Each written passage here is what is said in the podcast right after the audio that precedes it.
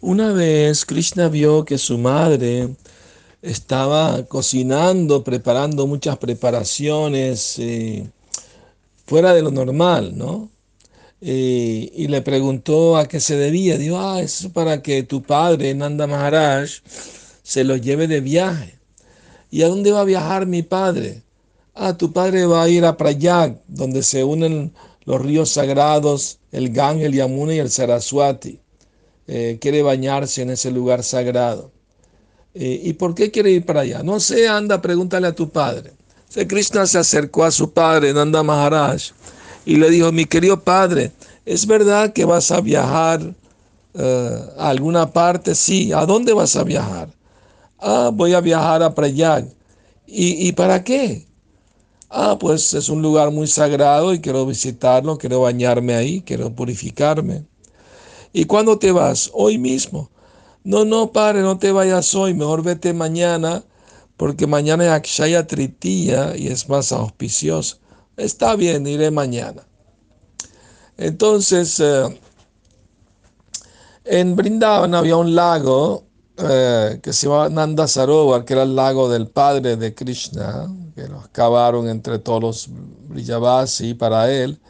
Y al día siguiente, antes de irse de viaje, fue a bañarse ahí en ese, su lago y para su gran sorpresa vio, a alguien vestido como rey eh, bañándose en el lago, después salió y se revolcó en la tierra y volvió a bañarse otra vez.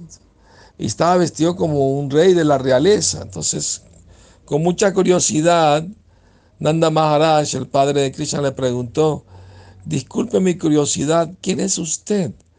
Ah, yo soy Prayag. ¿Prayag? ¿Cuál Prayag?